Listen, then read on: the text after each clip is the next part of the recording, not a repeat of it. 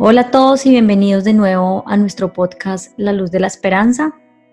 El día de hoy, Cami, te traigo un tema que me parece muy importante hablar, dado que yo he pasado por la misma situación, y es el camino o la forma en que tenemos que llegar a Dios. Digamos que la religión o la iglesia, sin juzgar ni mucho menos, siempre me han mostrado que para llegar a Dios tengo que rendirme en mis rodillas y rendirme a Él pero siempre he sentido culpa al hacerlo, no sé por qué. Es como si fuese un poquito incoherente con el tema de la libertad, porque para mí llegar a Dios es buscar o encontrar el camino a la libertad. Para ser breve y no entrar como en tanto preámbulo, ni mucho menos quiero hacerte la pregunta concisa y sencilla.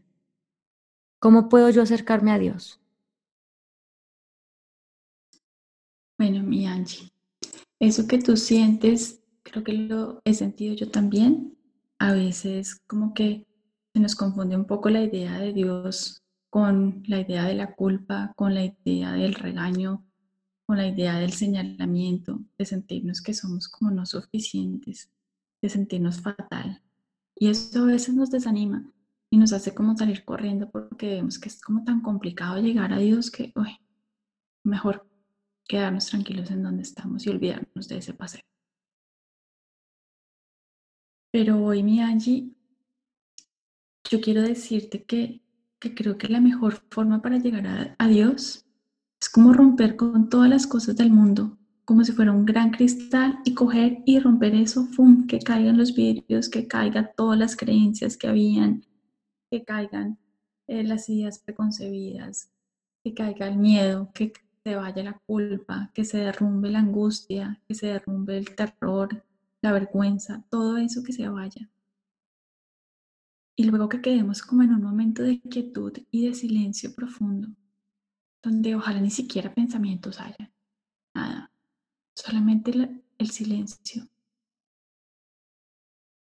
Y en ese instante de silencio, deseemos solamente con el corazón acercarnos a Él, acercarnos de corazón a corazón contemplarlo a Él en su luz, en su pureza, en su sencillez, en la humildad, en esa simplicidad, porque Dios, Dios lo vemos como si fuera algo indescifrable, pero en realidad es algo que es tan sencillo, que se reúne solamente en la palabra amor y ya está. Creo que Alguna vez tú y yo conversamos acerca de esa sensación de de pronto llegar uno cuando uno está muy arreglado y, y se ha puesto los tacones altos y la ropa elegante para ir a un lugar, uno preparándose con toda la vestimenta. Y creo que qué rico es cuando uno llega y uno se quita esos zapatos incómodos, se quita, los hombres se quitan la corbata, se quita uno las medias veladas, todo eso, y queda uno en total tranquilidad. Y entonces se siente que uno es, que uno es como más genuino en sus respuestas y uno está más tranquilo. Creo que para conocer a Dios hay que hacer exactamente eso. Quitarnos todo lo que nos incomoda, todo lo que nos talla, todo lo que nos cansa, todo lo que nos agobia, lo que nos preocupa. Y darnos cuenta que, que para estar con Dios solamente necesitamos estar con un corazón como en pijamado no sé si me entiendes esa metáfora. Sencillo, así. Dios es humilde. Dios no espera de nosotros que lleguemos absolutamente adornados y entaconados. No, Dios lo, precisamente lo que Él nos quiere pedir es que lleguemos con esa sencillez y esa humildad del corazón. Y eso es lo que tenemos que hacer, llegar tranquilos, desprevenidos, sinceros, quitarnos la, la pena y quitarnos también esta idea de que tenemos que ser ya perfectos para estar presentes ante Él, porque Él no espera eso de nosotros, solo nuestra idea, más no la realidad. Cami, tú hablabas de la forma en que nosotros podemos romper ese vidrio de culpa, de miedo, para poder entrar a un silencio y ese silencio encontraríamos al amor y encontrar al amor es encontrar a Dios. ¿Qué tendríamos que hacer nosotros para poder romper ese vidrio? Para poder romper primero ese vidrio tenemos que entender ¿De qué se trata ese vidrio y cuál es la razón por la que él está ahí? Entonces fíjate que muchas veces la felicidad está, pareciera como tan cerca, pero a la vez pareciera como tan lejos. Y en realidad ese vidrio lo que es es esa separación que ocurre entre esa felicidad y nosotros. Es como si fuera algo que es transparente donde nosotros podemos ver si hablar del amor se ve bonito, un paisaje hermoso nos produce, nos, no sé, nos inspira cosas bonitas, eh, o escuchar palabras bonitas nos genera paz, pero sigue habiendo ese vidrio que hace que no podamos alcanzar y abrazar con totalidad esa alegría y esa, y esa felicidad para nosotros. Y ese vidrio, ese bloqueo que nosotros tenemos para poder alcanzar esa plenitud, está básicamente construido por una cantidad de ideas preconcebidas que tenemos sobre nosotros mismos sobre la vida, sobre Dios. Yo creería, para serte muy sincera, que esa barrera tiene que ver con nuestro esquema mental, con las cosas que nosotros hemos, con los significados que nosotros hemos diseñado sobre el mundo. Y eso es lo que nosotros tenemos que romper. Romper porque eso no nos funciona y eso no nos sirve para conocer a Dios. Nosotros no llegamos a Dios a través de racionamiento lógico, porque resulta que la lógica obedece al funcionamiento de nuestras neuronas y de nuestro cerebro. Y eso es tan diminuto y tan pequeño si lo comparamos con la gran sabiduría divina, que jamás podríamos acceder a ella. Por eso es que para poder llegar a Dios tenemos que dejar un poquito a un lado el tema de, del discernimiento lógico y empezar por sentirlo a Él directamente en nuestro corazón. Y para lograr sentirlo profundamente en nuestro corazón, qué rico podría ser quitarnos todas las ideas que nosotros hubiéramos podido haber hecho antes sobre lo que Dios espera de nosotros, las expectativas de los demás frente a nosotros mismos. Bueno, tantas cosas que nos inundan y que nos hacen sentir como tan inseguros para esa conexión. Esa conexión es, está allí, es simplemente quitarnos, apagar la mente un ratico y poder simplemente como desde una posición desprevenida y tranquila, simplemente curiosear sobre él y simplemente sentarnos a, a, sentir su amor y su compasión y la conexión se da de manera inmediata. Algo que me causa mucha curiosidad es la forma en que tú dices de poder apagar y aquietar un poco el razonamiento, o sea, la mente, le podría decir yo. Eso no es tan fácil, Camila. Mm, porque digamos que la mente también tiene un montón de prejuicios que desafortunadamente hemos entrado a vivir en ellos. ¿Qué podríamos hacer nosotros también para quitarnos esos prejuicios?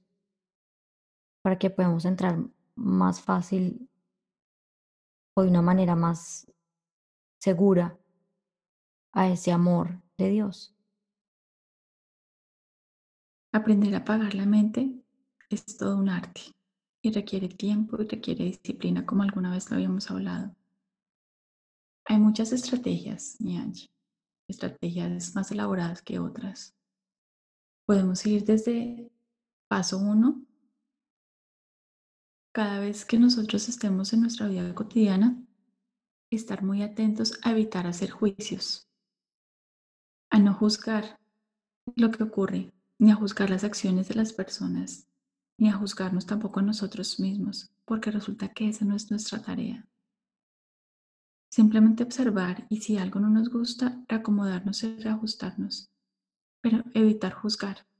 Esa es una primera forma súper poderosa de empezar a romper un montón de esquemas. No encasillar como bueno o malo, simplemente observar y ya está. Y de allí hay una cantidad de otras cosas que podemos utilizar para empezar a, detener un poco la mente y empezar a, a dejarla fluir de una forma más sana y no tan encasilladora. Dentro de estas otras cosas, a mí, por ejemplo, me ha resultado muy útil empezar a meditar.